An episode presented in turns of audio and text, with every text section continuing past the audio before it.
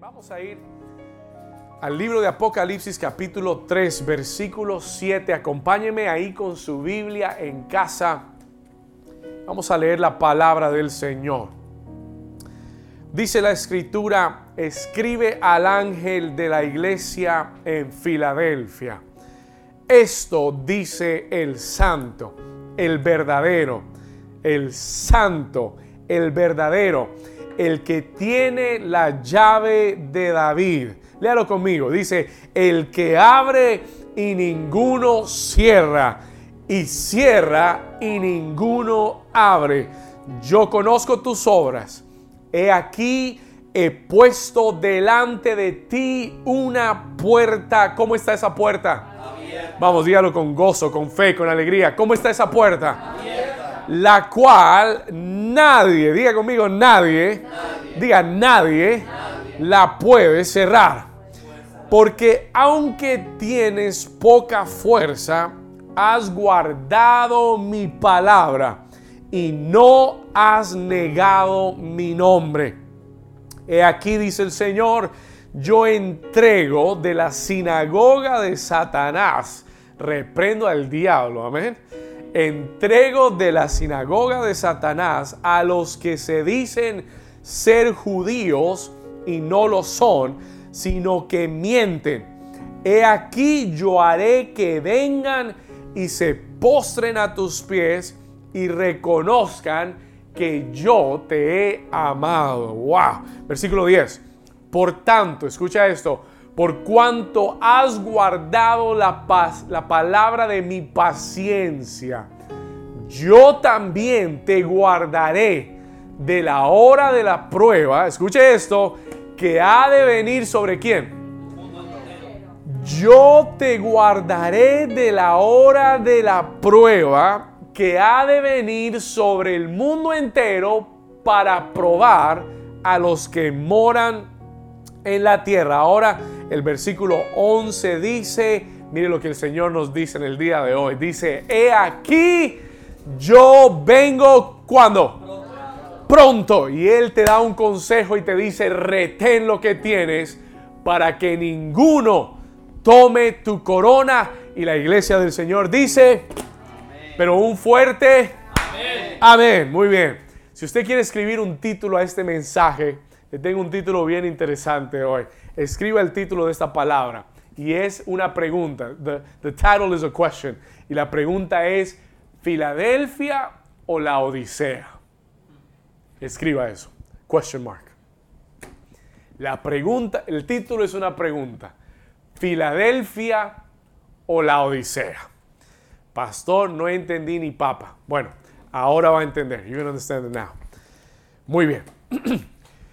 Esta palabra del día de hoy es realmente una continuación a este mensaje que comenzamos a estudiar el domingo pasado. ¿Cuántos de ustedes fueron bendecidos por el mensaje de la semana pasada? Aquí hay tres. ¿Cuántos fueron bendecidos por ese mensaje? Dios nos habló tanto y déjeme decirle, creo que ha sido el mensaje que más personas me han escrito o nos han escrito como iglesia para dejarnos saber que esto penetró su corazón. Y, no solamente que haya sido una palabra linda, sino que ha sido una palabra que realmente ha traído cambios y ha despertado nuestro corazón. ¿Cuántos dicen amén? Y la semana pasada estudiamos en Mateo capítulo 25, hablamos de esa parábola, de esa parábola de Jesús acerca de las diez vírgenes. Y yo le enseñaba que estas diez vírgenes representan el estado o la condición de la iglesia antes de la venida del Señor. Yo le enseñaba en la parábola de las diez vírgenes, que es una parábola de la venida del Señor, que Jesús habló que hay dos grupos. En estas diez vírgenes hay dos grupos de cinco. Y el primer grupo Jesús lo identificó como la iglesia o como las vírgenes sabias y prudentes. Diga conmigo, sabias, y prudentes. Son esa, esa iglesia que discierne los tiempos.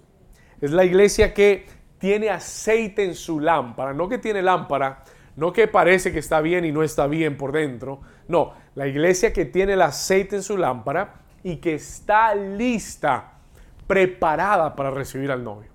Esa es la iglesia prudente. Amén. ¿Cuántos son prudentes acá? Muy bien. Y Jesús dice, hay otro grupo, de, los diez, de las diez vírgenes hay un segundo grupo que él llama las insensatas, que eran, que representan la iglesia que está dormida, la iglesia que está descuidada, la, que, la, la iglesia apática, que viene pero no le importa. Si, si, está a las 11, bueno, y si es a las 6 y media, ah, si estoy bien y si no, lo veo después. Eso se llama apatía. Y hay, y hay, una iglesia así hoy en día. Por eso le dije que la de, la de las seis y media es el remanente. ¿Alguien está aquí? y, y, no, estoy, no estoy bromeando, no lo estoy diciendo para que usted diga, ay, qué bueno, no. Esta es la iglesia, esta es la hora del remanente. Y lo de hoy es profético. No fue porque el diablo quiso, fue porque Dios lo permitió. ¿Estamos acá? Esto se va a poner bueno hoy. Escúcheme bien. La iglesia insensata es esa iglesia desconectada, esa iglesia apagada. Y la Biblia nos enseña y Jesús nos enseñó que una de estas iglesias será tomada y la otra será dejada. Una va a entrar a las bodas del Cordero y la otra se va a quedar fuera de las bodas del Señor. Ahora, en el capítulo 2 y 3 de Apocalipsis, vamos a brincar de Mateo 25 Apocalipsis 2 y 3.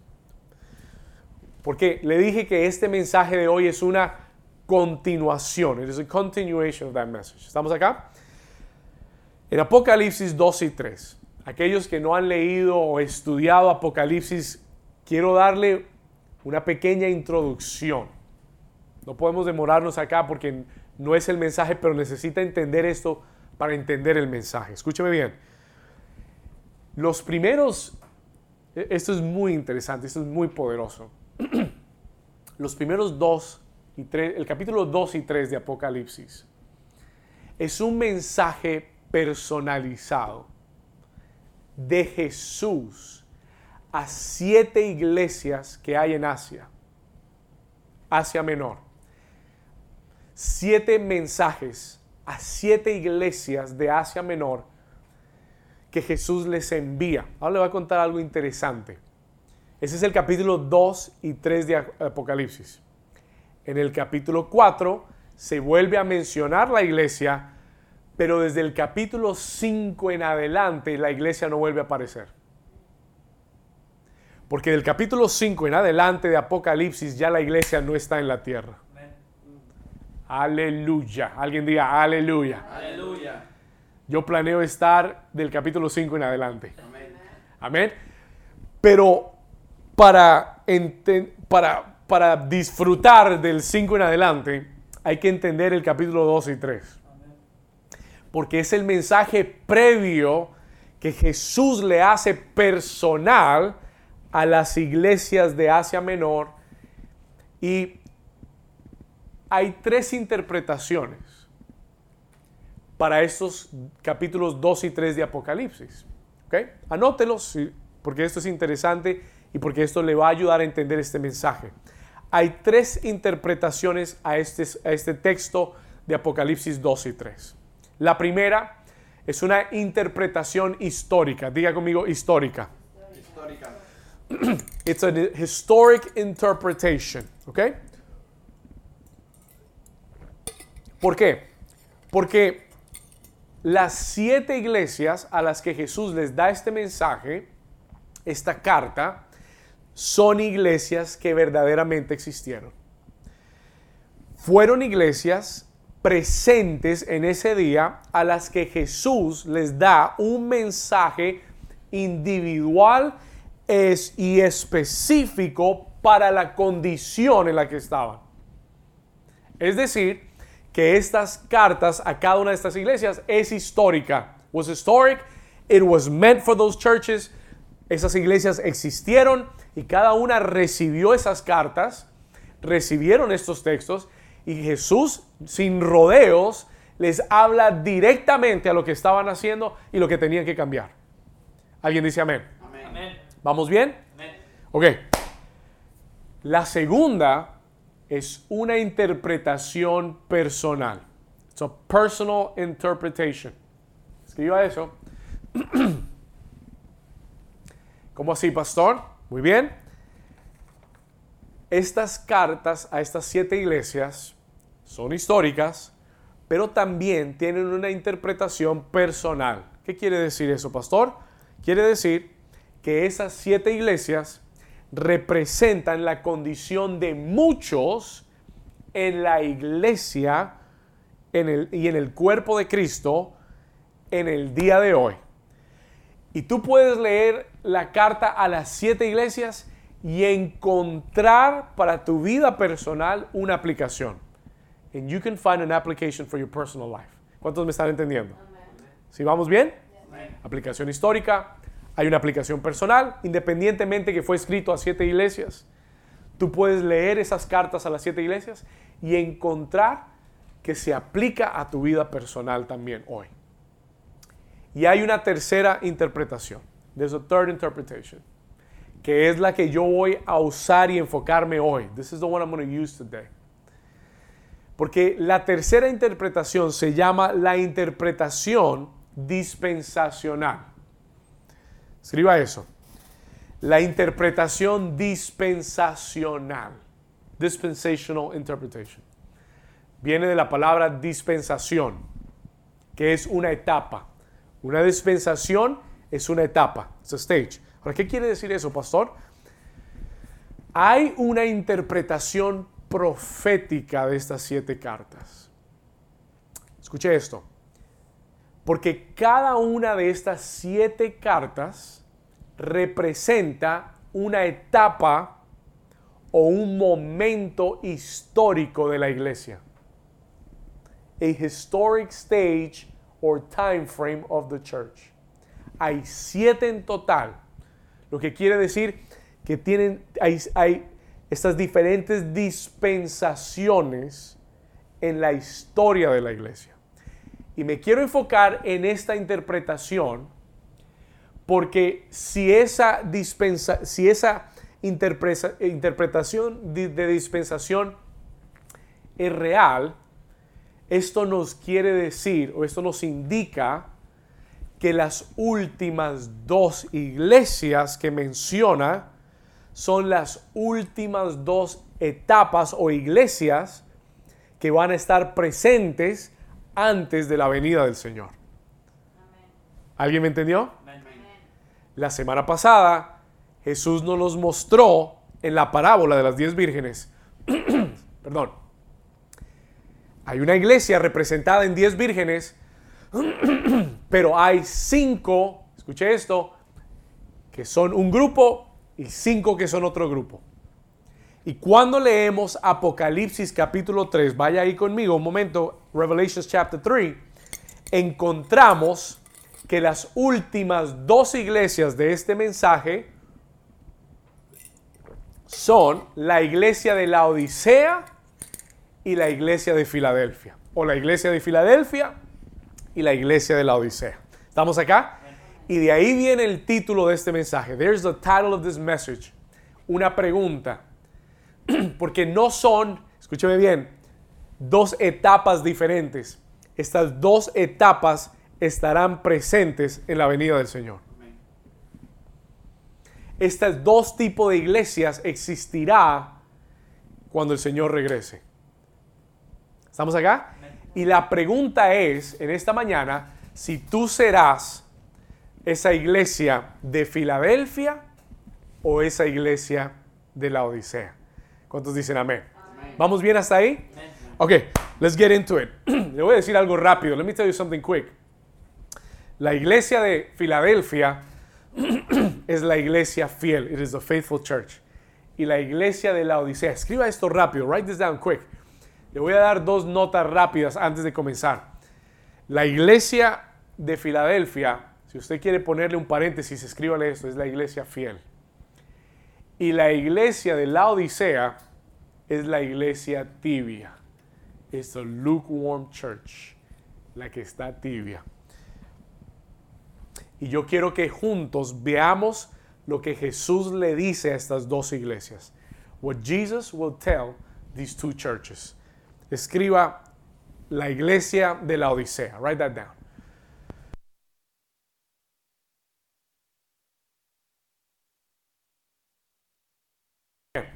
Vamos ahora sí, la iglesia de la Odisea.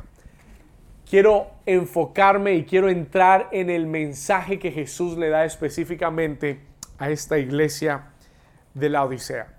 Ahora, yo me puse a estudiar un poco para entender un poco mejor cómo era esta iglesia de la Odisea.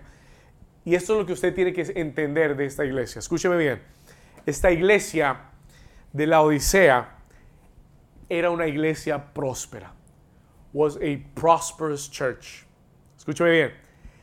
Esta iglesia estaba localizada en un centro comercial en Asia Menor. Toda esa área de Grecia y Turquía.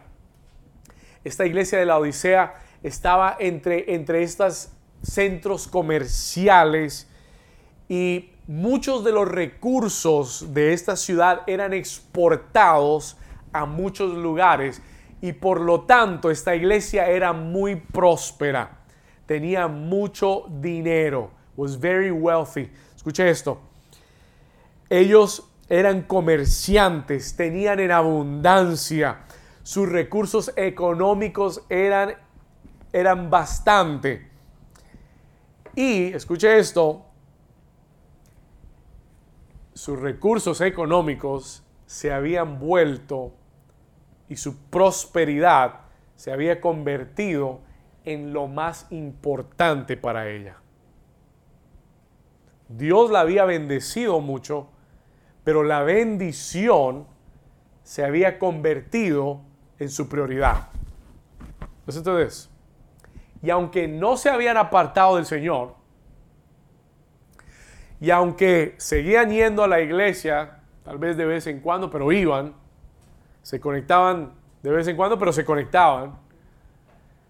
No se habían apartado del Señor, pero Dios, el Señor, no era su fuente, was not their fountain, their source. Y él escribe a la iglesia de la Odisea en el versículo 14. Vamos a ir ahí rápido. Y le voy a, y le voy a dar el mensaje de Jesús a la iglesia de la Odisea. Jesús le dice, escríbele al ángel de la iglesia en la Odisea. He aquí el amén, el testigo fiel y verdadero, Jesús, el principio de la creación de Dios, dice esto. Versículo 15. Escuche esta palabra para ellos. ¿Qué le dice él? ¿Cómo comienza? Le dice, yo conozco, lo primero que le dice es, yo conozco tus obras, escuche esto, y le dice que ni eres frío ni caliente. Ojalá fueses frío o caliente. Escúcheme acá. Lo primero que Jesús le dice a la iglesia de la Odisea es, yo conozco tus obras.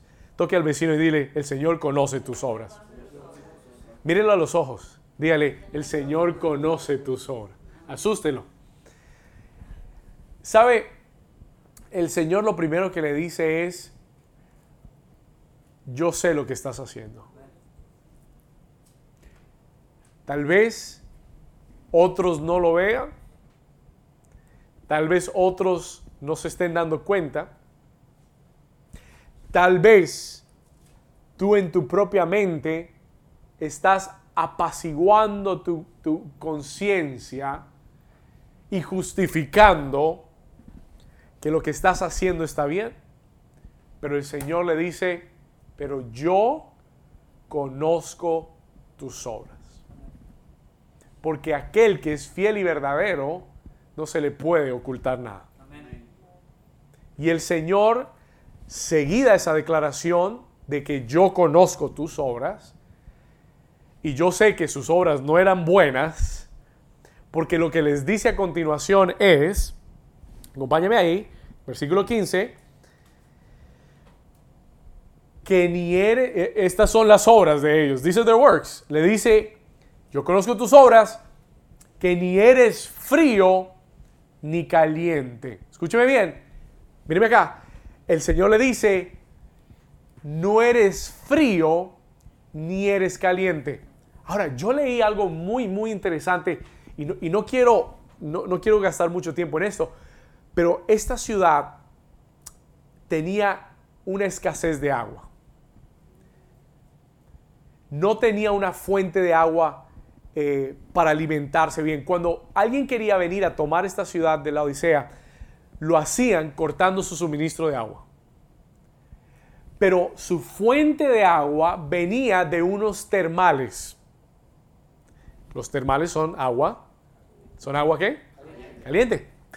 Y, y esa agua de esos termales descendía a la ciudad. Eso es lo que nos cuentan los historiadores. Y cuando llegaba, no llegaba caliente, llegaba tibia. Escúcheme bien. Y cuando Jesús les habla de frío y caliente y tibio, ellos entienden y tienen una referencia a esto, porque yo no sé si usted ha probado agua tibia. El, a mí deben agua fría. Amén. Pero el agua tibia no es nada agradable. Alguien dice amén. Si no, pregúntele a mi abuela. Mi abuela dice, mi abuela, si usted le da agua tibia, se la rechaza enseguida. ¿Ok? Ella dice, si no está fría, no me la tomo. Pero ellos entienden esta imagen que el Señor les está dando y Él les está diciendo, yo sé que ustedes, así como el agua que toman, no son ni fríos ni calientes. No están ni adentro ni están afuera tienen un pie adentro y un pie afuera. Un día están con Dios y otro día están sin Dios. Un día hacen lo que le agrada a Dios y otro día no les importa si le agradan a Dios o no. Y el Señor le dice, ojalá desearía mejor que estuvieran perdidos, bien perdidos, en vez de jugar a estar tibios. ¿Alguien está aquí conmigo? Esta es la condición de la Odisea. Escúcheme bien. Listen to this carefully. La iglesia de la Odisea hoy, y, esto fue lo que el Señor me habló, y, y es necesario que yo te explique esto y que tú lo entiendas. La iglesia de la Odisea hoy representa la iglesia de los últimos tiempos o una parte de la iglesia de los últimos tiempos, que será tibia, that will be lukewarm. Dios mío.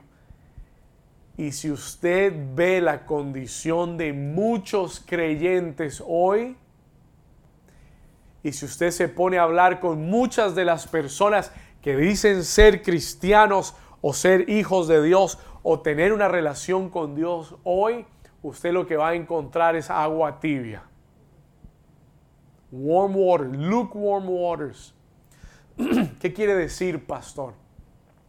¿Cómo es una iglesia tibia? How is a lukewarm church? El Señor me dio esto para que para describir una iglesia tibia. Una iglesia tibia es una iglesia indiferente. Indiferente. ¿Cómo así, pastor? Una iglesia que le da lo mismo estar o no estar. Una iglesia que le da lo mismo que si sí o si no. Que un día es y otro día no es. Es una iglesia indiferente, le da igual todo. Le da, le da igual. Esa es una iglesia tibia. Una iglesia tibia es una iglesia, número dos, que compromete sus valores. Compromises your values. comprometes tus valores. Hay valores en la palabra de Dios para nosotros, pero la iglesia tibia los compromete. You compromise them. ¿Qué quiere decir? Que, que hay mucha mezcla en tu corazón. Mezcla. ¿Cómo así? Sí, está mezclado lo del mundo y lo de Dios. No es blanco, no es negro, es gris. You're in a gray area. Estás en un área gris. ¿Por qué? Porque comprometes tus valores. Eres permisivo con el pecado. Lo permites. Lo consientes. lo justificas para no cambiar. You justify so you don't change. Escúcheme, cuánta gente que ama a Dios, porque esto no es una cuestión de amar a Dios o no, hay muchos que lo aman y, muchos que llegan a la iglesia, pero tienen una mezcla en el corazón, una tibieza en su vida espiritual. Lo del mundo está mezclado. Hay, hay, por eso nosotros vemos hoy en día es, esos, esos movimientos de la hipergracia, hyper grace. No sé si ha oído. ¿Qué quiere decir esa hipergracia, pastor? Ese mensaje de la gracia, pero abusada. Que te dice, no, Dios te perdona todo, Dios conoce tu corazón, eh, puedes pecar todo lo que quieras, ya Dios te ha dado su gracia. Salvo siempre salvo. Escúchame acá. Eso se llama hipergracia. La gracia de Dios en tu vida tiene que dar frutos dignos de arrepentimiento. ¿Alguien dice amén? amén. ¿Estamos acá? La gracia de Dios en tu vida no viene para consentir tu pecado, viene para no dejarte en el pecado. No sé si alguien está aquí conmigo. La gracia viene para llevarte a dar frutos dignos de arrepentimiento. No para que tú sigas viviendo y mezclando lo del mundo con tu vida hoy. Y esa es la iglesia tibia. That's the lukewarm church. ¿Cuántos saben que hoy en día hay una iglesia tibia? La, la cultura del mundo se ha mezclado en la iglesia. Y lo santo se ha profanado. Y a mí me preocupa ver muchas veces en la iglesia una actitud tan informal, tan casual. Gente mascando chicle, tomando café, soda. Se ve en las iglesias. Lo que me muestra a mí que no hay una reverencia por lo santo. Y no estamos hablando de lo externo, estamos hablando del corazón. Usted puede ponerse una camiseta, una camisa, puede hacer lo que quiera. Pero escúcheme, estamos hablando de la expresión, de la actitud del corazón, que honra a Dios, que no compromete sus valores. ¿Alguien está conmigo todavía? No, no, no me cambie. Si usted permanece hasta el final, se va a poner bueno. Amén. Listen. La iglesia de la Odisea, encontré otra característica de esta iglesia. Indiferente, compromete sus valores. Mire, la iglesia de la Odisea quiere quedar bien con todos. Quiere quedar bien con todos. Que todo el mundo me quiera. Si es mundano, ay, que no se vaya a ofender. ¿Alguien está aquí?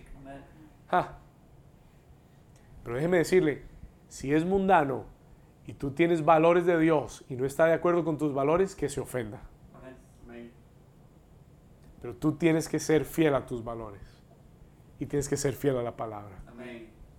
La iglesia de la Odisea número 4, escuche esto, su bienestar económico es más importante que su compromiso con Dios. Uh. ¿Puedo ser honesto con usted? Una persona. Gracias, Lauris. God bless you. Thank you. Thank you, guys. Ok, se unieron. Ok. Le voy a ser muy honesto. En 10, casi 10 años de pastorear, esta es la razón por la que más personas yo he visto dejar la iglesia. Esta es la razón más grande por la que muchos abandonan el compromiso con Dios. ¿Por qué, pastor? Porque su compromiso, su bienestar económico es más importante que su compromiso con Dios. Y esa es una característica de la Odisea como que si el Señor supiera los días que estamos viviendo. Como si hubiera sabido hace dos mil años, cuando escribió estas cartas a las iglesias, que dos mil años después, y especialmente, y, no quiero decir solo en Estados Unidos, esto pasa en todas las naciones. pero se ve más acá. Porque Estados Unidos ha tenido históricamente una grandeza económica muy grande. Pero mire con atención. Listen to me carefully. Una característica de la Odisea es que su bienestar económico es más importante que su compromiso con Dios. Porque esta iglesia de la Odisea se mueve por el dinero. It's moved by money. Escúcheme, se mueve por lo material. Si es por dinero, es capaz de dejar de servir a Dios. Y, lo más triste para mí hoy es que esta es la condición de muchos dentro de la iglesia hoy. Y por eso Dios tiene que ser muy claro contigo. He's, he's got to be clear with you. Porque los días de, de, suavizar y los días de ponerle azúcar a, los mensajes se acabaron. These, these, are the days. Estos son los días que los mensajes tienen que ser claros. Porque ya la gente está con mucho, eh, mucho, mucho suave, you know, softening of the ears. Mucho suavizar a los mensajes. Y, y hay que, Jesús fue muy claro a las siete iglesias. No les dio rodeo. Fue directo. Y ahora le voy a leer lo que él le dice a la Odisea. Pero escúcheme bien. La iglesia de hoy, muchos, muchos, más de lo que usted piensa, Muchos hoy no se comprometen con Dios, no porque no quieren, no se comprometen porque tienen más compromiso al dinero que a Dios. Y, Dios ha permitido un sacudir económico para llamar tu atención, para ver si reorganizas tus prioridades, para ver si pones tu prioridad en orden, para que dejes de ser de la odisea y te conviertas. ¿Cuántos dicen amén a eso? Vamos a leer el versículo 16. Let's read verse 16. Mira lo que dice. Mira lo que dice acá. Esto es fuerte. Y gracias a Dios yo no lo escribí. Mira lo que dice. Verse 16. Pero por cuanto eres qué? Dios dice, por cuanto eres tibio y no frío ni caliente, te vomitaré de mi boca. I will throw you up out of my mouth. ¿Sabe lo que Dios está diciendo? Yo rechazo, voy a rechazar aquel que no está comprometido. No lo voy a aceptar. Lo voy a vomitar. Y eso quiere decir rechazar. That means to reject. A los tibios los tibios están por ser vomitados. No lo dije yo. Gracias a Dios. Lo dijo Jesús a la iglesia de la Odisea. Ahora, siga conmigo. Versículo 17. Vamos acá. Y mire las razones. Look at the reasons. Y ponle mucha atención a esto. Porque tú dices, ja. Listen, porque tú dices, yo soy rico. Pastor, me está yendo muy bien. Soy rico, pastor. Dios está conmigo. Oh, oh, oh, wait a minute. Mire lo que, vamos al versículo una vez más. Porque tú dices, yo soy rico y me, y aquí está el problema, me he enriquecido no fue Dios. Hay mucha gente ahora, hay mucha gente ahora enriquecida, pero no fue Dios que te enriqueció.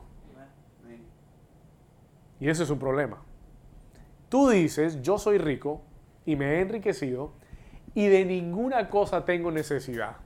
Vivo bien, tengo buena casa, tengo buen carro, soy cómodo, estoy tranquilo. Y el Señor le dice a la Odisea, y no sabes que tú eres un desventurado, miserable, pobre, ciego y desnudo. Míreme acá. El Señor le dice, tú crees que eres rico. Vives en un buen apartamento.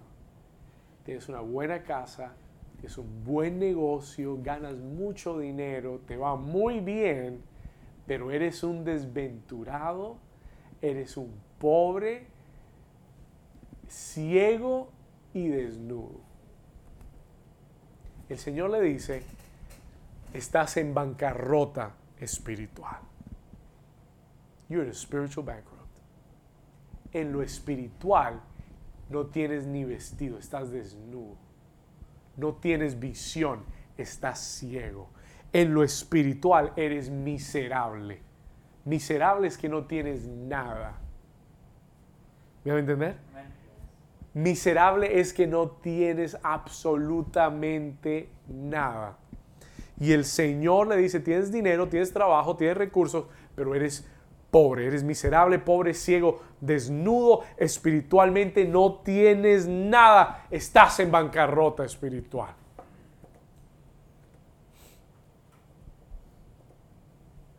¿Cuántos dicen ay, ay, ay? Olvídese de lo material y de lo natural, porque lo natural nunca será un indicador de lo espiritual. Es decir, tener riquezas, hay mucha gente rica muy impía. ¿Estamos acá? Y que, y que tú tengas bendición económica no quiere decir que espiritualmente estás bendecido. That doesn't mean that. ¿Vamos bien? Y el Señor le dice, lo que, tú, lo que tú no estás viendo es tu condición espiritual. Y Él le da un consejo y gives them an advice. Versículo 18. Sígame acá. Por tanto, le dice, yo te aconsejo, te voy a dar un consejo el fiel y el verdadero te va a dar un consejo. El Señor Jesús le está hablando a la iglesia del 2020 que está oyendo este mensaje, a la iglesia de la Odisea en el 2020 alrededor del mundo y le da un consejo y le dice, yo te aconsejo que de mí compres. ¿Y sabe por qué él está hablando de comprar a ellos? You know why he's telling them to buy? Porque esta es una iglesia que es, que es comerciante. Esta es una iglesia que, sabe vender y comprar, que sabe intercambiar. Estos son los términos de ellos. These are their terms. Eso es lo que ellos entienden. Ellos no entienden de regalar. Ellos no entienden de dar. Ellos entienden de comprar. Y el Señor le dice, vamos aquí otra vez, mire, mire, es que este mensaje es tan poderoso. Y el Señor Jesús es tan directo. Le dice, yo te voy a dar un consejo antes de, estar comprando plata y vestidos y oro y estar comprando, comprando eh, casas y carros, te voy a dar un consejo, compra de mí. ¿Y sabe, sabe por qué él dice eso? Porque lo que él está diciendo es, yo tengo lo que tú necesitas. Yo soy el único que te puede dar lo que tú necesitas. What you need. Y el Señor le dice, compra de mí, vamos acá, compra de mí. ¿Qué cosa? Número uno, ¿qué dice? Oro refinado en fuego. No estamos hablando de oro terrenal. Estamos hablando de oro refinado en fuego, que solo Dios te puede dar. Para que seas verdaderamente rico, so that you could be rich. Y te doy otro consejo. No vayas a Aventura Mall este fin de semana. Pastor, pero hay descuento en Ross, 50%, 70, ayer me dijeron 70%, una línea, pasé por Ross, una línea en Ross. El Señor dice, no vayas a Ross, no vayas a Aventura Mall, compra de mí vestiduras, ¿qué dice? Para vestir ya tienes mucha ropa. Mejor compra vestiduras espirituales, blancas, puras, limpias, para que te vistas y que no se descubra la vergüenza de tu desnudez. Míreme acá un momento. ¿Sabe lo que el Señor está diciendo? Si tú no cambias y no compras del Señor estas cosas, en poco tiempo se va a descubrir tu desnudez.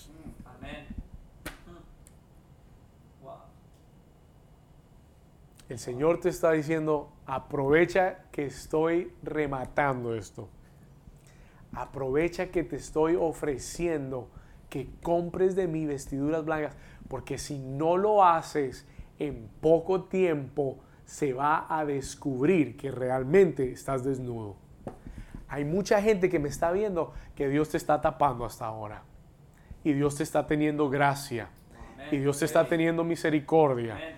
Y no, y no te ha dejado, no ha dejado que otros vean la desnudez verdadera en tu vida. Y el Señor te está diciendo, vamos al versículo, God is speaking right now, come on. Y Dios está diciendo que no se descubra la vergüenza de tu desnudez.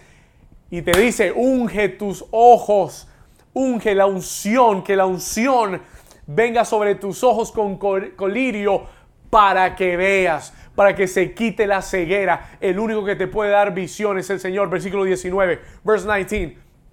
Yo repre oh, I love this. Yo reprendo y castigo a quienes. Vamos, vamos, dígalo fuerte. Yo re, mire, dice Jesús, yo reprendo, reprendo, reprendo, reprendo y castigo a todos los que amo. Ahora déjeme decirlo algo. Let me tell you something. Míreme acá un momento. ¿Sabe lo que Dios me dijo ayer? El Señor me dijo, David, si yo te reprendo y si te estoy corrigiendo, es porque aún te amo. El Señor me dijo, ¿sabe lo que me dijo ayer? Escúcheme acá. El Señor me dijo, el verdadero castigo o el castigo más grande es que yo deje de reprenderte.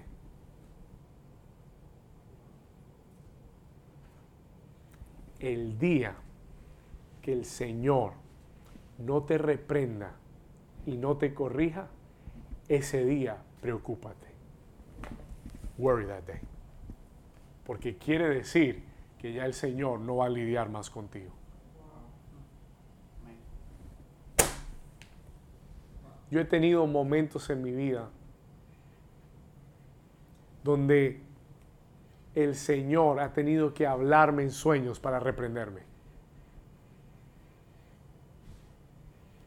¿Sabe por qué? Porque me ama.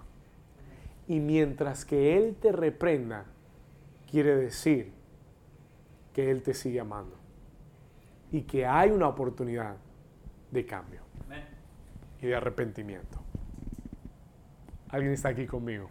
Alguien está oyendo la palabra del Señor. Alguien está recibiendo. Escríbanos ahí en el. Den un aplauso al Señor. Vamos. Hágame un favor. Si usted está recibiendo esta palabra, yo sé que el chat está muerto, ahora nadie está escribiendo. Escriba amén. Diga, yo recibo esta palabra. I receive this word in the name of Jesus. Escúcheme bien. El verdadero castigo es cuando ya Dios no te reprende. El verdadero castigo es cuando Dios te deja que hagas lo que quieras. Cuando Él dice, bueno, mi hijo, hágalo entonces. Ahí usted sabe que se acabó la oportunidad de arrepentimiento. Pero mientras que Él siga tocando la puerta, que es lo que Él le va a decir a continuación, mientras que Él siga tocando la puerta, hay una oportunidad. Y hoy Dios está tocando tu puerta. Y, hoy Dios le está hablando a esa iglesia como la Odisea y le está diciendo, todavía hay una oportunidad. Y por eso te estoy dando esta palabra. Y por eso Dios te está dando este mensaje hoy. Porque aún hoy, ahora hay una oportunidad de parte de Dios para hacer un cambio en tu vida. ¿Alguien dice amén?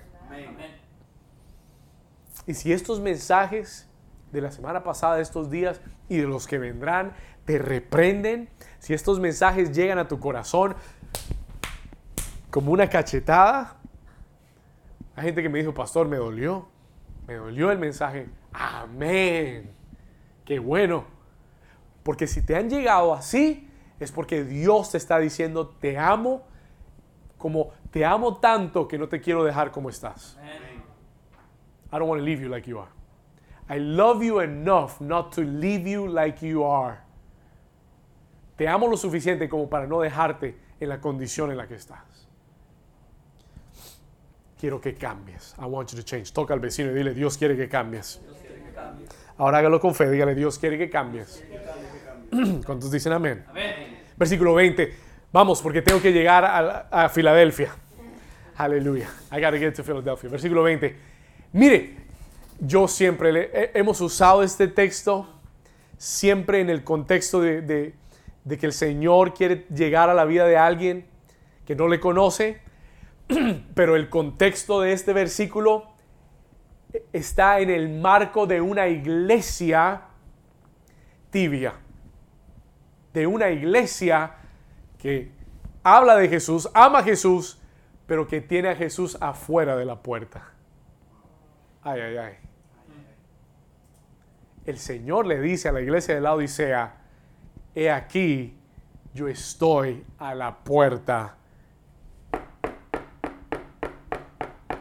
y llamo.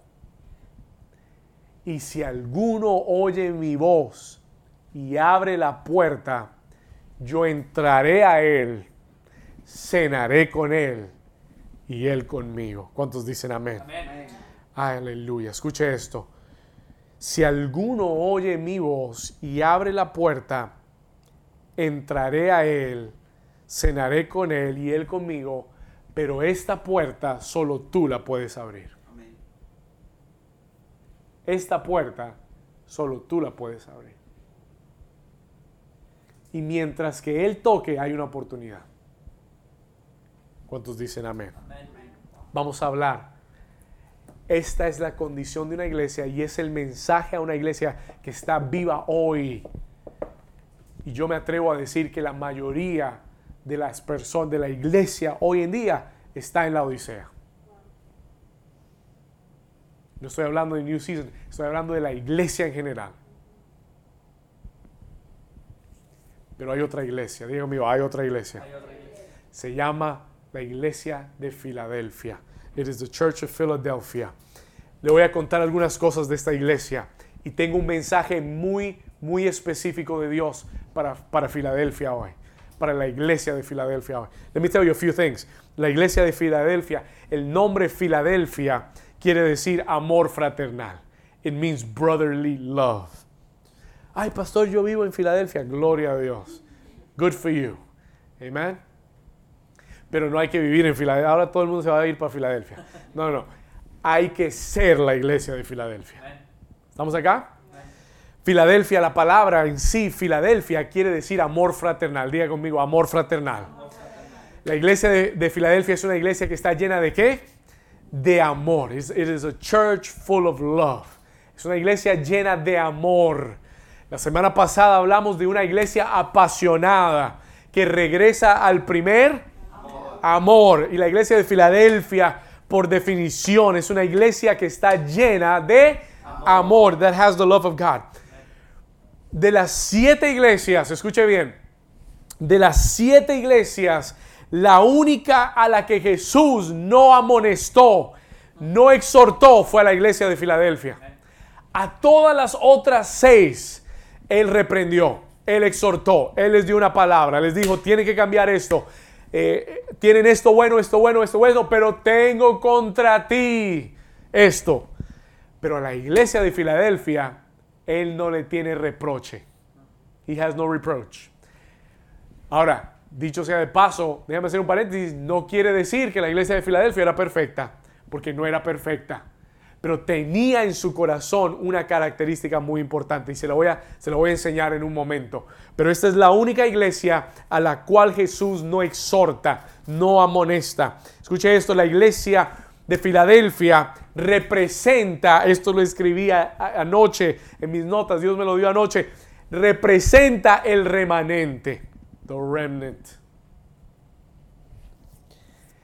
Escríbalo, por favor. La iglesia de Filadelfia representa el remanente que se mantendrá fiel en los últimos tiempos hasta la venida del Señor. Hay un remanente, hay un grupito, hay unos cuantos que no se han dejado volver tibios, que no se han mezclado. Hay unos cuantos que van a permanecer fieles hasta la venida del Señor y ellos se llaman Filadelfia. They're called Philadelphia. Pastor, pero a mí me gustaba el nombre de New Season. De ahora en adelante vamos a ser Filadelfia. ¿Cuántos dicen amén? Amén. La iglesia de Filadelfia. Hay una... Y le voy a decir por qué llegué hasta aquí hoy. Todo este mensaje llega hasta este momento. Comes to this moment. Porque en estas últimas semanas el Señor me habló y me dio esta palabra muy específica. Y gracias a Dios no la compartí cuando pensé compartirla, porque yo pensé que esta era una promesa para todo el mundo. I thought this was a promise for everybody.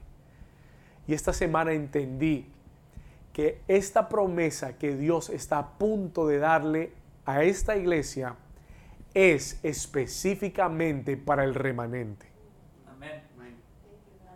Es específicamente para una iglesia fiel y que va a permanecer hasta el final. Hace unas dos semanas atrás, una o dos semanas atrás, estábamos en un altar familiar. Y ese día yo dirigí el altar familiar y en la mañana en mi tiempo de oración vino esta palabra a mi espíritu de la puerta abierta, del tiempo de acceso. Y esa noche compartiendo en el altar familiar, esa palabra se, encendió en mi espíritu, just ignited in my spirit. Y yo quería compartirla enseguida.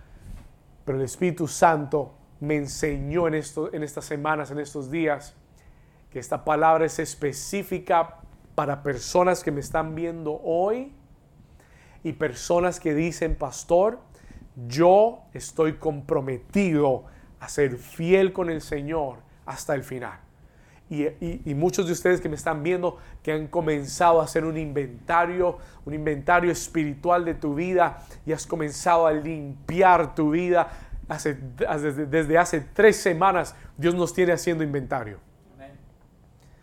Desde hace tres semanas Dios nos está hablando acerca de estar listo y preparado. Y si tienes lo que necesitas para lo que viene. Y para aquellos que han sido fieles y que están en ese camino de ser fiel, esta palabra es para ti en el día de hoy. ¿Estás listo? ¿Estás listo? Esta es para la iglesia fiel, comprometida, la iglesia que está enamorada. Versículo 7, Apocalipsis 3, 7. We're getting to the end, guys. We're getting to the end, but what is coming is powerful. Ahora sí. Muchos, muchos se desconectaron, dijeron, este mensaje no es para mí. Pero el que llegó hasta el final, prepárate porque viene lo mejor. Here's the best part versículo 7. Escribe al ángel de la iglesia en Filadelfia, la iglesia fiel, la iglesia que tiene aceite, la iglesia que está en el primer amor. Esto dice el santo, el verdadero, el que tiene, mire lo que él dice, el que tiene la que la llave de David, el que abre y ninguno cierra y cierra y ninguno abre. ¿Cuántos dicen amén?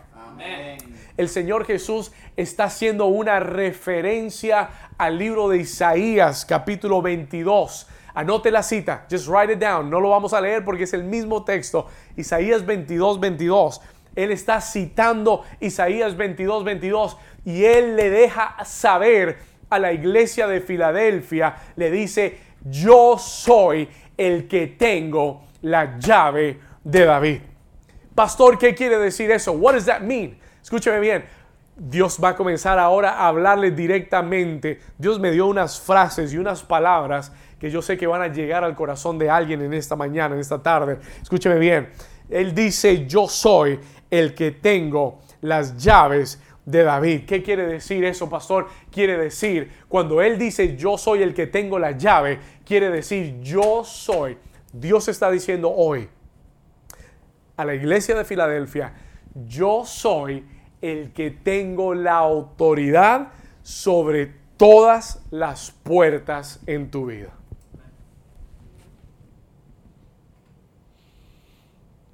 Por favor, anótelo. Yo sé que suena, ah, vamos a ir más profundo, pero yo sé que suena sencillo, pero yo necesito que eso comience a entrar a tu espíritu. El Señor te está diciendo hoy, yo soy el que tengo la llave para todas las puertas en tu vida. For every door in your life, I have the key. Dios está diciendo, yo soy el que tengo autoridad en tu vida para abrir y cerrar puertas. Voy a decir por qué eso es importante. I'm going to why this is important. Y él añade algo. Vamos al versículo, al mismo, el 7. Él añade algo. El que tiene la llave de David, y él dice esto para que no quepa duda, el que abre y cuando yo abro una puerta en tu vida, ni diga conmigo, ninguno cierra. Y, y yo tengo la llave también para cerrar. Y cuando cierro, ninguno qué? Abre.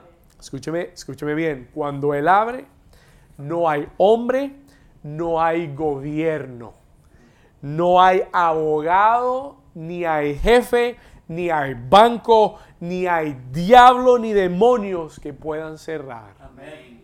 ¿Alguien está aquí conmigo? Yes. Vamos, es hora de despertarse. Amén. Cuando Él abre, no hay nadie, ningún poder ni autoridad en la tierra ni en el cielo. No hay nadie que pueda cerrar la puerta que Dios abre. Y cuando Él cierra, no hay nadie que pueda abrir. Ahora, yo sé que eso suena sencillo, pero cuando tú lo entiendes, viene esta palabra de Dios. Escuche esto. Dios, es- esto para mí es como un rompecabezas que ha estado encajando. Y, y Dios me ha dado todas las piezas aparte. Pero Dios me ha mostrado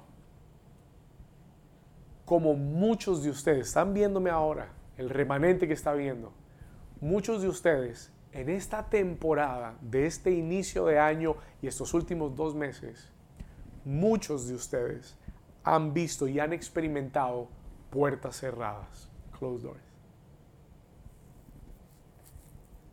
Tal vez en el trabajo, tal vez en un negocio, tal vez para, para hacer un, ministerialmente, tal vez en tu familia.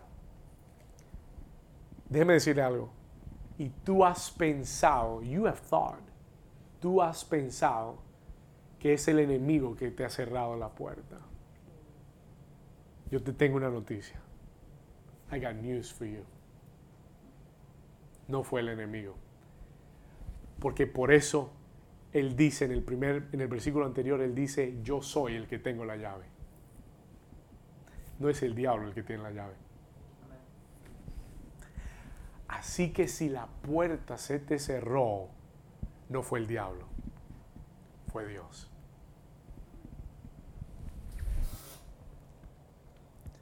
Ahora se van a comenzar a despertar, ya sé. Ahora sí. Listen to this. ¿Por qué, pastor? ¿Cómo puede ser eso? Porque el que tiene las llaves es Dios. Él lo acaba de decir. Él no dijo, hay puertas que el enemigo va a cerrar. No, no, no, no. Él dijo, yo soy el que tengo la llave. Y abro y cierro. Amén. Y muchos de ustedes en esta temporada han experimentado puertas cerradas. You've experienced doors, closed doors. Y el Señor me habló. And the Lord spoke to me. Y por eso le digo que este mensaje ha sido por pedazos. Porque esto me lo dio Dios hace semanas y cuando lo leí, encajó. Y Dios me dijo, hay puertas, David, que yo he cerrado y que Dios ha cerrado, no porque no te quiera bendecir, sino porque hay puertas, sino que hay puertas que Dios cierra porque te está guardando y cuidando de lo que hay detrás de esas puertas. Hay puertas que se han cerrado, no porque Dios no quiera bendecirte, no, porque Dios te ama tanto, Filadelfia, que no te va a dejar entrar por la puerta incorrecta. Amén. Y tú, y tú estabas pensando, ay Señor, pero no, tú no me quieres, Señor. Se cerró la puerta, reprendo al enemigo. Y yo vine a decirte, no fue el enemigo. Porque si hubiera sido el enemigo, no hay puerta que él pueda, que él cierre, que Dios deje cerrada. Amén.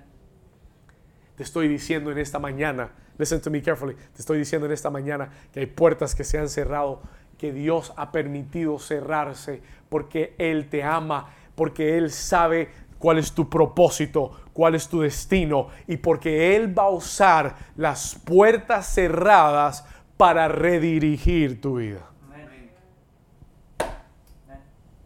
Para redirigir tu empresa, para redirigir tu negocio, para redirigir el ministerio, para redirigir porque tú pensabas que esa era la dirección correcta y es una forma en la que Dios te va a guiar. It's a way that he will guide you. Él te va a decir, no, that's not the way. No, ahí no es. No, ahí no. Pero sigue hacia adelante, pero sigue caminando porque va a haber una puerta abierta. There's going to be an open door y esa puerta que se va a abrir va a ser la puerta a tu destino. Va a ser la puerta que yo tengo para ti porque yo sé lo que quiero para ti. Alguien le da un aplauso fuerte al Señor. Vamos, alguien que esté recibiendo esta palabra esto es profético. Dios dice, Dios está redirigiendo tu vida porque Él va a hacer su perfecta voluntad y va a cumplir su propósito en ti. He's going to accomplish His purpose in your life. Y muchos en este tiempo Dios está por redirigir. ¿Sabe lo que yo he sentido muy fuerte en mi corazón? Muchos de ustedes Dios los sacó de su empresa, de su compañía, de la carrera que llevaban, de lo que estaban haciendo no porque no te quiere y no porque se, le acabó la protección a Dios de tu, de, tu, de tu, trabajo y de tu negocio, porque Dios te ha estado manteniendo y Dios te ha estado proveyendo y has tenido más que suficiente. Pero ¿sabe por qué Dios cerró la puerta? Porque Él quiere redirigir la dirección en la que estabas yendo. Él quiere redirigir. ¿Por qué? Porque su bendición no estaba ahí para ti. Porque Él quiere bendecirte aún más porque Él quiere que tú cumplas su propósito sin estar esclavizado a un trabajo y a una compañía. Porque Él sabe cuál es tu propósito y Él está redirigiendo. Diga conmigo, redirigiendo. redirigiendo. Y tú estás a punto de entrar en lo nuevo que Dios tiene para tu vida. ¿Alguien lo recibe? Dije, estás a punto de entrar en lo nuevo que Dios tiene para tu vida. Muchos en este tiempo, en este 2020, el enemigo, escúcheme bien, y el hombre han tratado de cerrarte las puertas.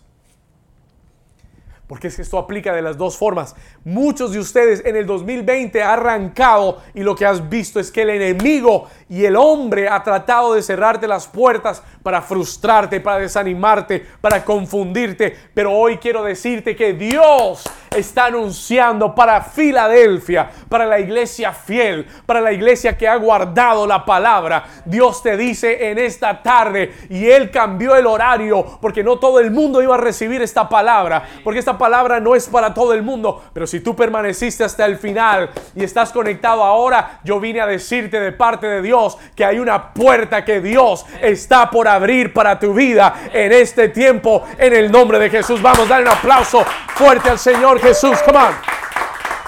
Dale un grito de victoria si estás ahí. Come on, in the name of Jesus, en el nombre de Jesús. Versículo 8, vamos rápido, verse 8. Vamos a leerlo. Dice, yo conozco tus obras. Oh, sí, tú eres como la Odisea, yo también conozco tus obras. Pero él dice, yo conozco tus obras, he aquí. Filadelfia, yo he puesto delante de ti. ¿Una qué? ¿Una qué? ¿Una qué? No una puerta, ¿una qué? Una puerta abierta. La cual nadie, diga nadie. Ahora dígalo como si usted quiere que nadie la toque. Diga nadie. Nadie. La cual nadie puede cerrar. Me voy a detener ahí antes de continuar. Let me stop here before I go on he puesto delante de ti una puerta abierta, la cual nadie podrá cerrar. Yo te estoy profetizando hoy. I am prophesying to you today. No te estoy diciendo lo que yo quiero, lo que yo encontré por ahí. No. Te estoy, te estoy hablando lo que Dios está diciendo hoy, en medio de una crisis económica, en medio de los tiempos más difíciles para la humanidad. Filadelfia, Dios te va a abrir una puerta. Amén. Y ya Dios me ha dado pasabocas de esto. Una de nuestros líderes, familias de líderes en la iglesia, acabaron de mudarse a su casa. Amén. Dios les abrió una puerta. Amén. Rema de Dios. Amén. Tengo, tengo hombres que se me han acercado, me han escrito. Ayer me vi con uno de ellos, me dijo, lo habían despedido del lugar donde trabajaba, comenzó a trabajar él solo. Dios me dio una palabra para él hace unas dos semanas atrás. Le di la palabra, comenzó a trabajar por su propia cuenta. Me dice, pastor, estoy full de trabajo. Estoy full. El único día que no trabajo es el domingo. The day that I'm not working is on Sundays. ¿Verdad? Después de que reciba la palabra, si viene algo, lo hago. Si no, no hay nada. Pero estoy full de trabajo. Alguien me, me escribió esta semana, uno de nuestros hombres me escribió esta semana, antes, cuando, llegó, el- cuando llegó el COVID, cuando llegó la pandemia, lo despidieron de la compañía, de la empresa. Fired him. Una compañía grande. Esta semana me llamó y me dijo, pastor, me llamó otra compañía grande. Me, they hired me. me. me contrataron y me están pagando más que lo que ganaba en la otra compañía. ¿Alguien está conmigo? Y el Señor me, me dejó recibir todo eso para confirmarme en mi corazón esta palabra. Porque yo no quiero decir nada de emoción, ni quiero decir nada porque yo quiero decirlo. Yo le dije, Señor, si esto es tuyo, confírmamelo. Dios me dio tres confirmaciones esta semana y me dijo, David, dile a la iglesia que es fiel, a la que persevera hasta el final, a la iglesia de Filadelfia, aquellos que me están viendo en esta hora, que has de- de- decidido y determinado servir a Dios con todo tu corazón, si esa es tu prioridad, hoy Dios te dice, yo abro delante de ti una puerta. I'm opening a door before you. Que nadie, escúcheme bien, nadie, diga conmigo nadie, Nadie. podrá cerrar. Y esta es la palabra que Dios me dio. Dios está a punto de darte acceso. Escriba esta palabra, because this is the word, acceso. Dios está por darte acceso a puertas, lugares, oportunidades, sueños, conquistas a las que no habías tenido acceso antes. This is what the Lord spoke to me. El Señor me habló y me dijo, hay puertas que muchos aquí han estado tratando de abrir por mucho tiempo y habían estado cerradas porque no era el tiempo de Dios. Pero el Señor está diciendo hoy, mayo 24 del 2020, Dios te está dando acceso. Yo tengo, en, el gobierno tenemos edificios del gobierno. Y recuerdo en una oportunidad, iba con algunos compañeros a un edificio al que no habíamos ido antes. Y estamos entrando. Y uno de ellos tiene una tarjeta que es la llave. Si saben que hay tarjetas electrónicas que son llaves. Y el hombre va a la puerta y la pone. "Eh". va el otro. "Eh".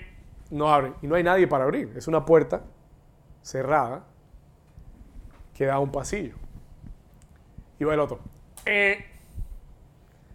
Y me dicen, ¿será que David tendrá acceso? Y yo saco mi tarjeta. ¡Ping, ping! Y abrimos la puerta. ¿Por qué? Porque yo tenía acceso. Porque Dios me había dado acceso para entrar. Access to go in. Esa puerta siempre estuvo ahí. Esa puerta era de parte de Dios, pero no era el tiempo. No tenías acceso. Pero alguien hoy que has estado esperando, has estado tocando, ha- han habido esos sueños, esas conquistas que has intentado hacer, que has, que has dado los pasos y, la puerta estaba cerrada y tú empujando y sacaste el martillo y todo. Trajiste el martillo, sierra eléctrica y no te abría.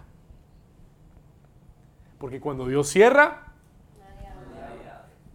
el Señor dice, te estoy abriendo una puerta. Y, el Dios, y Dios dice, te estoy por darte acceso. I'm about to give you access. Diga conmigo acceso. Acceso. Ahora dígalo como si usted quisiera acceso. Diga acceso. Acceso. Puertas, lugares, oportunidades, sueños, conquistas que antes habían estado cerradas. Puertas que por mucho tiempo no habías podido abrir. Emocionales, financieras, ministeriales. Dios está a punto de darte acceso y nadie podrá cerrarlo. Nadie podrá cerrarlo. Le puedes dar un aplauso fuerte al Señor. Dije nadie. Si usted está recibiendo ese acceso, escríbalo ahí en el chat. Write it in the chat. Escriba si está recibiendo esta palabra. God is granting you access. Dios te está dando acceso. Pero esto no es para todo el mundo, es para la iglesia de Filadelfia, para los fieles, para los que están cuidando el aceite, para los que están comprometidos con Dios. Vaya conmigo al versículo 8. Let's go to verse 8. Vamos rápido, voy llegando al final. I'm coming to the end. El Señor le dice, yo conozco tus obras y he aquí, he puesto delante de ti una puerta abierta. Esta es la, esta es la palabra rema de alguien. This is somebody's rema word. La cual nadie puede cerrar. Y mire lo que él le dice a la iglesia. Look at what he tells it. Esto es lo único que él le dice. Aquí viene la parte importante de esta iglesia. Porque aunque tienes poca fuerza, diga conmigo poca fuerza. Poca fuerza. Y no malinterpretes esto como, como, un, como una debilidad. No, es todo lo contrario. Es una fortaleza. El Señor le dice, tú no eres como la Odisea, que dice, yo soy rico. Tengo todo lo que necesito. Aunque tienes poca fuerza. ¿Y sabe qué? en este tiempo,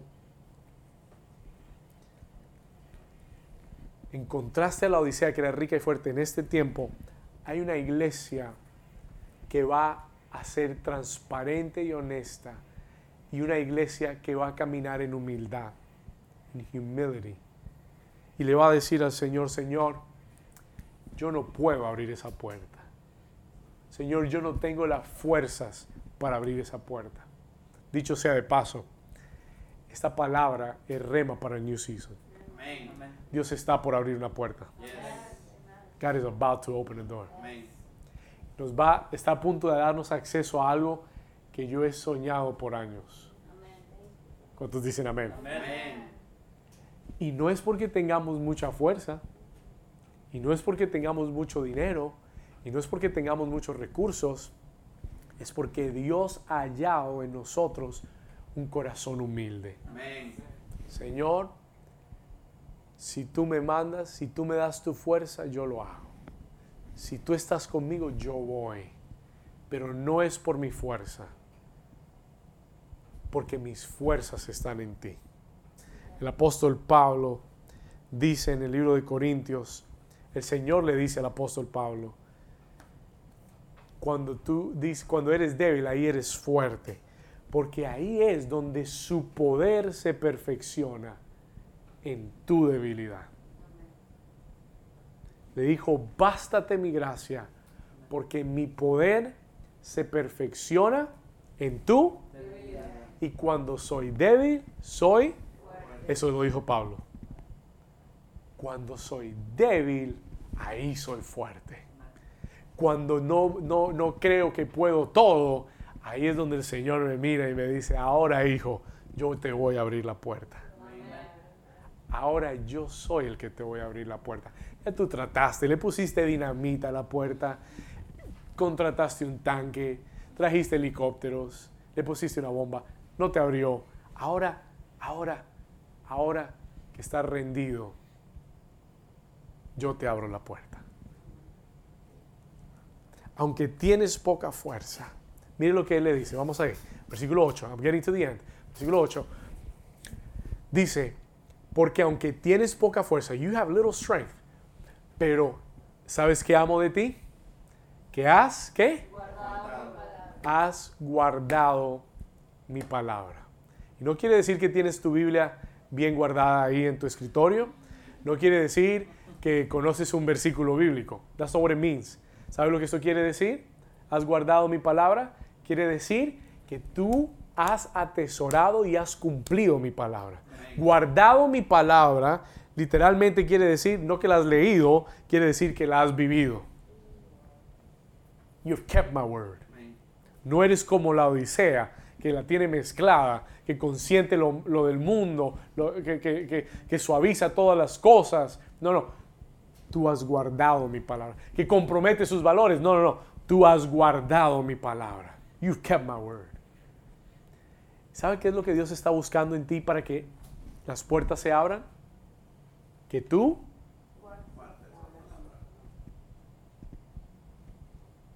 tú guardes su palabra que tú vivas la palabra. Y mira lo que él dice, versículo 8, que has guardado mi palabra y no has qué. Negado mi nombre. Vamos, leerlo fuerte, que no has qué. Negado Negado mi nombre. Has vivido fiel a mi nombre y has vivido fiel a mi carácter. No has avergonzado mi nombre. No has negado mi nombre. Sino que has guardado mi palabra. You've kept my word. ¿Alguien dice amén? amén? Esa es la característica de Filadelfia. That is the quality of. ¿Cuántos se dan cuenta que no hay muchos requisitos? No es una iglesia perfecta. It's not a perfect church. Pero es una iglesia que ha guardado la palabra.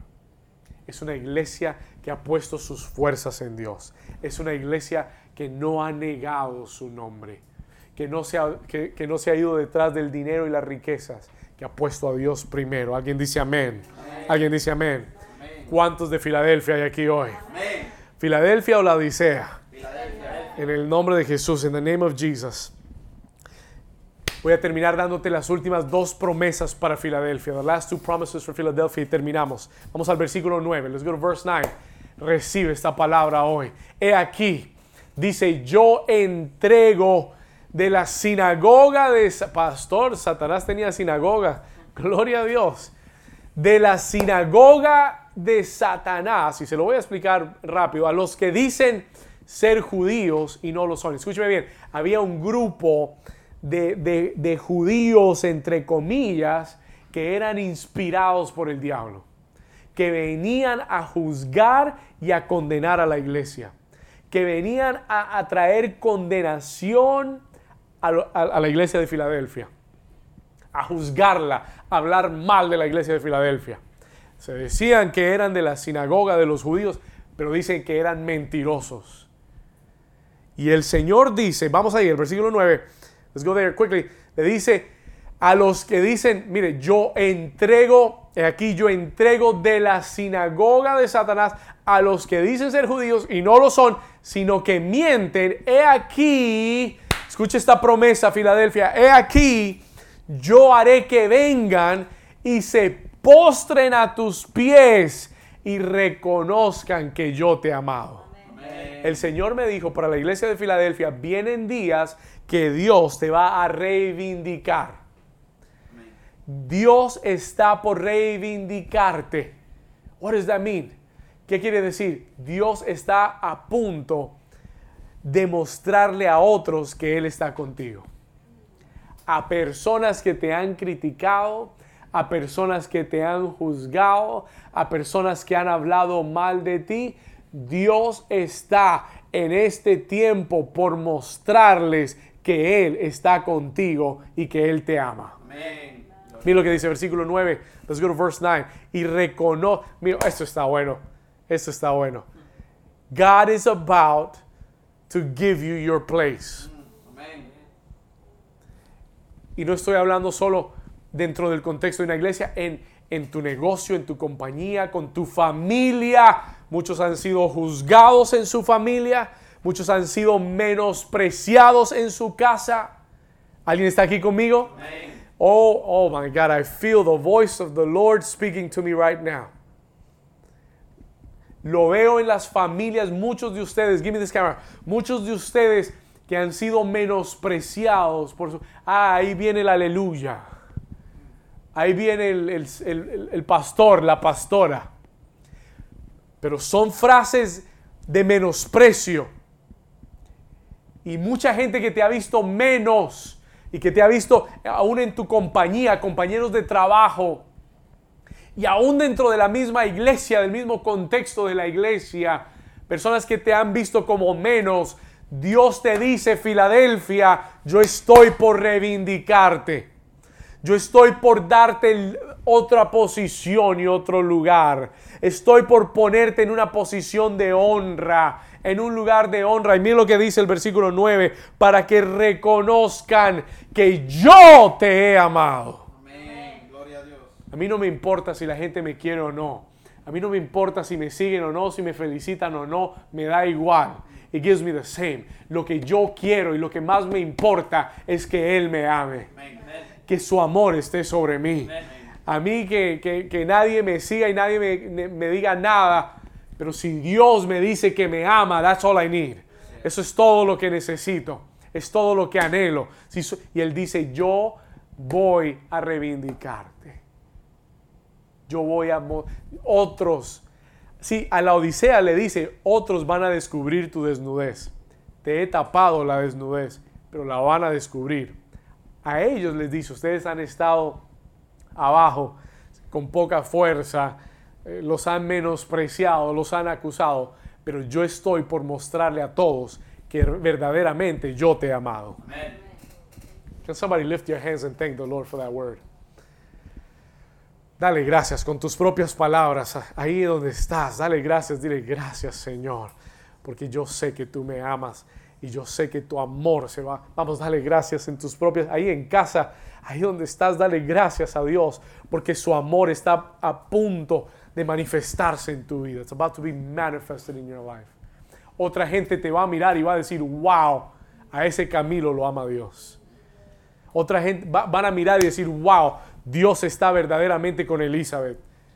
Cuánto la ama Dios. Alguien dice amén. Dale un aplauso fuerte al Señor, vamos. Pero un aplauso de fe.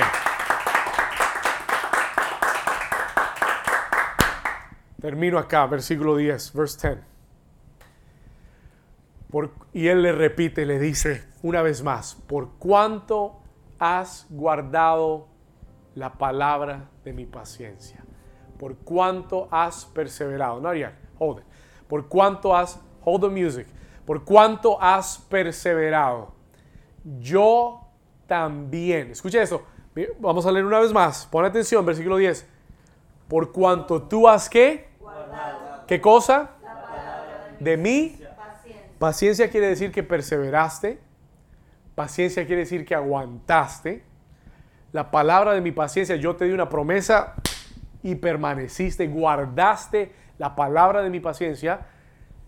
Por cuanto tú la guardaste, yo también, dice el Señor, te guardaré de la hora de la prueba que ha de venir sobre el mundo entero para probar a los que moran sobre la tierra. Escúcheme acá, listen to me here. Para probar a los que moran sobre. ¿Sabe lo que el Señor le está hablando y le está diciendo? Le está diciendo a la iglesia de Filadelfia, yo, porque tú guardaste mi palabra, yo te voy a guardar de la gran tribulación.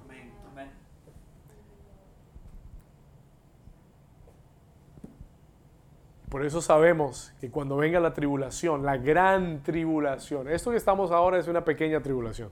¿Usted piensa que esto está malo? Lea Apocalipsis, el resto, del 5 para adelante, y para que se dé cuenta que esto se va a poner peor. Pero Filadelfia no va a estar en la tierra. Porque el Señor le da una promesa a Filadelfia. A ninguna de las... A Filadelfia le da la promesa. Y le dice, porque yo te voy a guardar de la hora de la prueba que va a venir sobre la tierra. Tú no, tú no vas a estar aquí para eso. Tú no vas a estar aquí para ver esa prueba. Qué promesa tan grande. A mí que me, me guarden de la gran tribulación ya tengo suficiente. Vamos a terminar ahora sí, versículo 11. Verse, where are we? Verse 11. 11. Aquí terminamos. He aquí, el Señor le dice, yo vengo, ¿cuándo? Pronto. Yo vengo, ¿cuándo? Pronto. Y el Señor te da un último consejo. Retén lo que tienes. Can grab this. Retén lo que tienes ¿Para qué? Para que ninguno tome tu corona. Míreme acá por un momento. El Señor te dice hoy, por tanto, retien lo que tienes, mantente fiel, sigue perseverando, sigue luchando, sigue guardando la palabra, sigue teniendo paciencia. Una puerta se va a abrir para ti pronto, una puerta que nadie podrá cerrar. Viene acceso para tu vida en el nombre de Jesús.